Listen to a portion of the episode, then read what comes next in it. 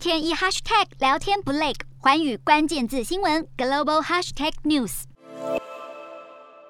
随着爆炸声响，军人拿着枪左躲右闪。俄罗斯军队在乌克兰边界进行军事演习，使得两国紧张情势持续升温。而继俄罗斯本月初起陆续撤走派驻乌克兰首都基辅大使馆的人员及家属后，美国国务院二十三号晚间宣布，将启动驻乌克兰基辅大使馆非必要人员及家属的撤离行动。这也加深了外界对于战争可能开打的猜疑。根据福斯新闻最新消息，有鉴于俄乌紧张情势，美国总统拜登正在考虑出兵对抗俄罗斯。可能派遣三千到五千名士兵支援北约盟国，而西方支持也不断涌入乌克兰。美国去年底批准两亿美元的对乌国防军武援助案，约新台币五十六亿元，首批超过八十吨武器，二十二号运抵基辅。除了美国之外，英国日前也提供乌克兰一批反战车武器系统。爱沙尼亚、拉脱维亚以及立陶宛也获得美国批准，向乌克兰提供飞弹。而俄罗斯二十号才刚宣布，将在地中海、大西洋、太平洋及北极海举行军演。美国隔天就宣布，自一月二十四号起至二月四号，将在地中海举行北约组织大规模军事演习。